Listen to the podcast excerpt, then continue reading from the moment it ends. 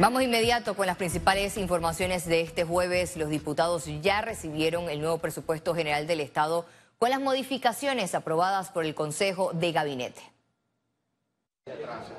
El Pleno de la Asamblea Nacional instaló este jueves las sesiones extraordinarias convocadas por el órgano ejecutivo para la discusión y aprobación del presupuesto general del Estado para la vigencia fiscal 2024. Aquí tienen que haber recortes importantes. La Asamblea mínimo se debe recortar más de 100 millones de dólares. Todavía sigue siendo un presupuesto exorbitante. El Ejecutivo bajó el presupuesto que superaba los 32 mil millones de dólares. El nuevo monto asciende a 30.690.4 millones de dólares, lo que representa una disminución de 2.064.2 millones de dólares. El diputado Juan Diego Vázquez explicó cuáles son los escenarios en la Asamblea Nacional. Si decide no discutirlo, el gabinete podría hacer entrar en vigencia el presupuesto presentado por ellos, es decir, el proyecto que hoy tenemos, el 1041. Si la Asamblea lo rechaza, se entiende prorrogado el presupuesto de 2023, lo que plantearía dificultades que tendríamos que analizar una vez en enero regresemos a la Asamblea Nacional. En la sesión que duró cinco minutos, los diputados cuestionaron los cambios a la reglamentación de la ley de responsabilidad social fiscal que permitirá más deuda para pagar planilla. Es una vergüenza, es una vergüenza y hay que ponerle el ojo muy firme a lo que ha hecho el Ejecutivo desde el MEF. Antes, el reglamento de la Ley de Responsabilidad Social Fiscal establecía que la deuda podía contraerse para pagar solamente gastos de capital.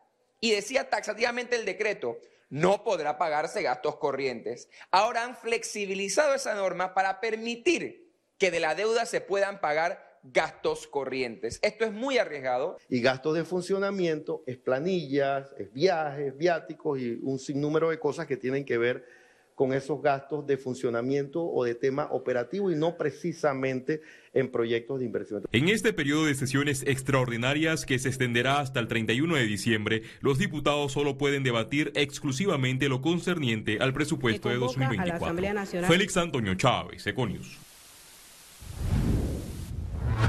Este jueves, un grupo de jubilados realizaron una protesta en los predios de la Asamblea Nacional de Diputados para exigir la entrega de un bono permanente. Los manifestantes señalan sentirse engañados por el Ministerio de Economía luego que no se incluyera en el presupuesto general del Estado para el 2024 la partida para este pago. En mayo se dijo que se iba a buscar el comportamiento de la finanza para establecer el bono, no se dio nada. El 30 de septiembre, tercer cuatrimestre, se dijo que se iba a analizar la finanza, tampoco se dio nada. Y ahora se firma para ingresar este dinero de manera segura en el presupuesto y tener nuestro bono, y se nos dice que se va a analizar la finanza en marzo. Entonces es poco serio e irrespetuoso. El gobierno nacional anunció una serie de medidas para enfrentar la sequía en Panamá y garantizar el agua para el consumo humano y el sector productivo. Durante un recorrido por la potabilizadora Federico Guardia Conte en Chilibre, el presidente Laurentino Cortizo entregó equipos a Lidana para mitigar los efectos de amenazas climatológicas para hacerle frente a la sequía prolongada provocada por el fenómeno del niño que se estará presentando durante el primer semestre del 2024 en el país. Es sumamente importante enfrentar de manera planificada estas amenazas climatológicas ahora y en el futuro inmediato con el propósito de minimizar y mitigar sus efectos negativos. Como equipo hemos estado trabajando desde mayo para planificar y prepararnos para lo que viene. Un fenómeno que, como le he dicho, es recurrente, es normal, pero que necesita ser mitigado para que no tenga efectos sobre la población y la seguridad alimentaria del país. El ministro de Salud, Luis Sucre, informó que están trabajando en los términos de referencia para una cotización en línea para que una nueva empresa atienda de forma urgente la disposición de la basura en Cerro Patacón. Un problema que viene creciendo y no es de ahora, es un problema de, muchos años. Eh, sin embargo, nosotros tenemos que hacerle frente y le vamos a hacer frente. Eh, la semana pasada tuve una reunión con el director de la UT. Eh, se estaban contratando nuevas empresas para que trabajen directamente lo que es el manejo. Se está trabajando unos términos de referencia para una cotización en línea, de tal manera que entre otra empresa de manera urgente.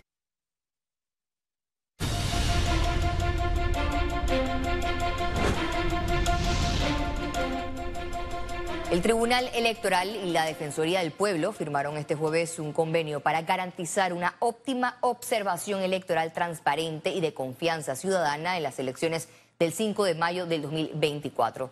Durante la firma del convenio, el magistrado presidente del Tribunal Electoral, Alfredo Junca, indicó que es un hito más que se cumple en el camino rumbo a los comicios del 2024, mientras que el defensor del pueblo, Eduardo Leblanc, señaló que contarán con las observaciones en la mesa de votación.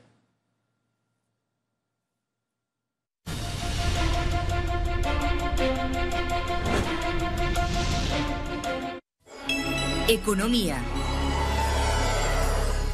Entre enero y junio del 2024, el gobierno planea realizar auditorías en Cobre Panamá e iniciar el plan de cierre ordenado y definitivo de la mina junto a una comisión técnica de expertos. El detalle en la siguiente nota. El gobierno reiteró que las actividades mineras en el proyecto Cobre Panamá finalizaron. Aseguran que no hay extracción, comercialización, almacenamiento ni procesamiento de material. Sin embargo, explicaron que deben mantener un tratamiento del lugar con personal mínimo para evitar el impacto ambiental. De filtrado, por decirlo de alguna manera, a esto, eh, el agua que sale de varios de los componentes, del tajo, lo que se conoce como el hueco, o incluso la gestión del agua, de la presa y las tinas de relave. Bueno, eso es importante que tenga un, procesamiento, un acompañamiento de parte de los técnicos de la, de la empresa, eh, como decía, para la estabilidad física y química. Para ejecutar el cierre de la mina, en enero convocarán a un panel de expertos multidisciplinario para trabajar en la estrategia. Vamos a necesitar expertos en ingeniería civil, como mencionábamos, en ingeniería química, eh, expertos ambientales, financistas, abogados técnicos. Esta comisión técnica deberá definir si la empresa o el Estado financiará ese proceso. Pero ¿cuánto costará el plan de cierre de Cobre Panamá y los años que tome su ejecución? Un plan de cierre de estas características en condiciones normales podría estar costando entre un millón y medio y dos millones de dólares. Ese es un poco incluyendo las auditorías, etcétera. Y el costo de la, del cierre de una mina de estas características eh, podría estar rondando entre 100 y 150 millones de dólares por año. También se preparan para escoger la firma que defenderá a Panamá en los arbitrajes con Minera Panamá. Es que sean expertos en arbitrajes de industrias extractivas, una de las cuales pues, es precisamente la minería. Nosotros ya tenemos un listado preliminar de que se está evaluando. El plan de acción anunciado por el gobierno incluye plan ordenado de cierre, defensa de los intereses nacionales en los arbitrajes y sustitución de la minería en el Producto Interno Bruto Nacional. Ciara Morris, Econews. La Cámara de Comercio de Panamá realizó este jueves un conversatorio con expertos de la región para obtener experiencias rumbo al cierre ordenado de Cobre Panamá. El conservatorio contó con la participación de expositores de Chile, un país en el que el 55% de su Producto Interno Bruto lo genera la actividad minera. Estos expertos explicaron que los objetivos primarios para un plan de cierre de mina deben estar basados de forma inmediata en contar con un estudio de estabilidad física y química para conocer con certeza el estado de la mina si hay un riesgo real y en caso de haber un riesgo real se debe adoptar medidas de forma inmediata y hacerle frente. Esto toma mucho tiempo, toma mucho tiempo la formulación de un plan de cierre debidamente definido y de cierre controlado y ordenado, como hemos dicho, y también posteriormente a esto la ejecución de un cierre como tal en la mina eh, lleva también un trabajo bastante importante. Sin embargo, a su vez, también queremos que la ciudadanía entienda la complejidad detrás de esto. Comerciantes de América Panamá hicieron llamado a los consumidores a acercarse a comprar los productos para las comidas de fin de año. Aseguran que están abastecidos y con precios asequibles. En plena huelga, eh, la libra de papa llegaba a costar hasta 4 dólares, ayer estaba en 50 centavos. Eh, la libra de zanahoria llegó a costar 5 dólares, ayer estaba en 40 centavos. El apio llegó a costar hasta 6, 7 dólares, ayer estaba en 80, 90 centavos la libra, dependiendo del puesto donde iba.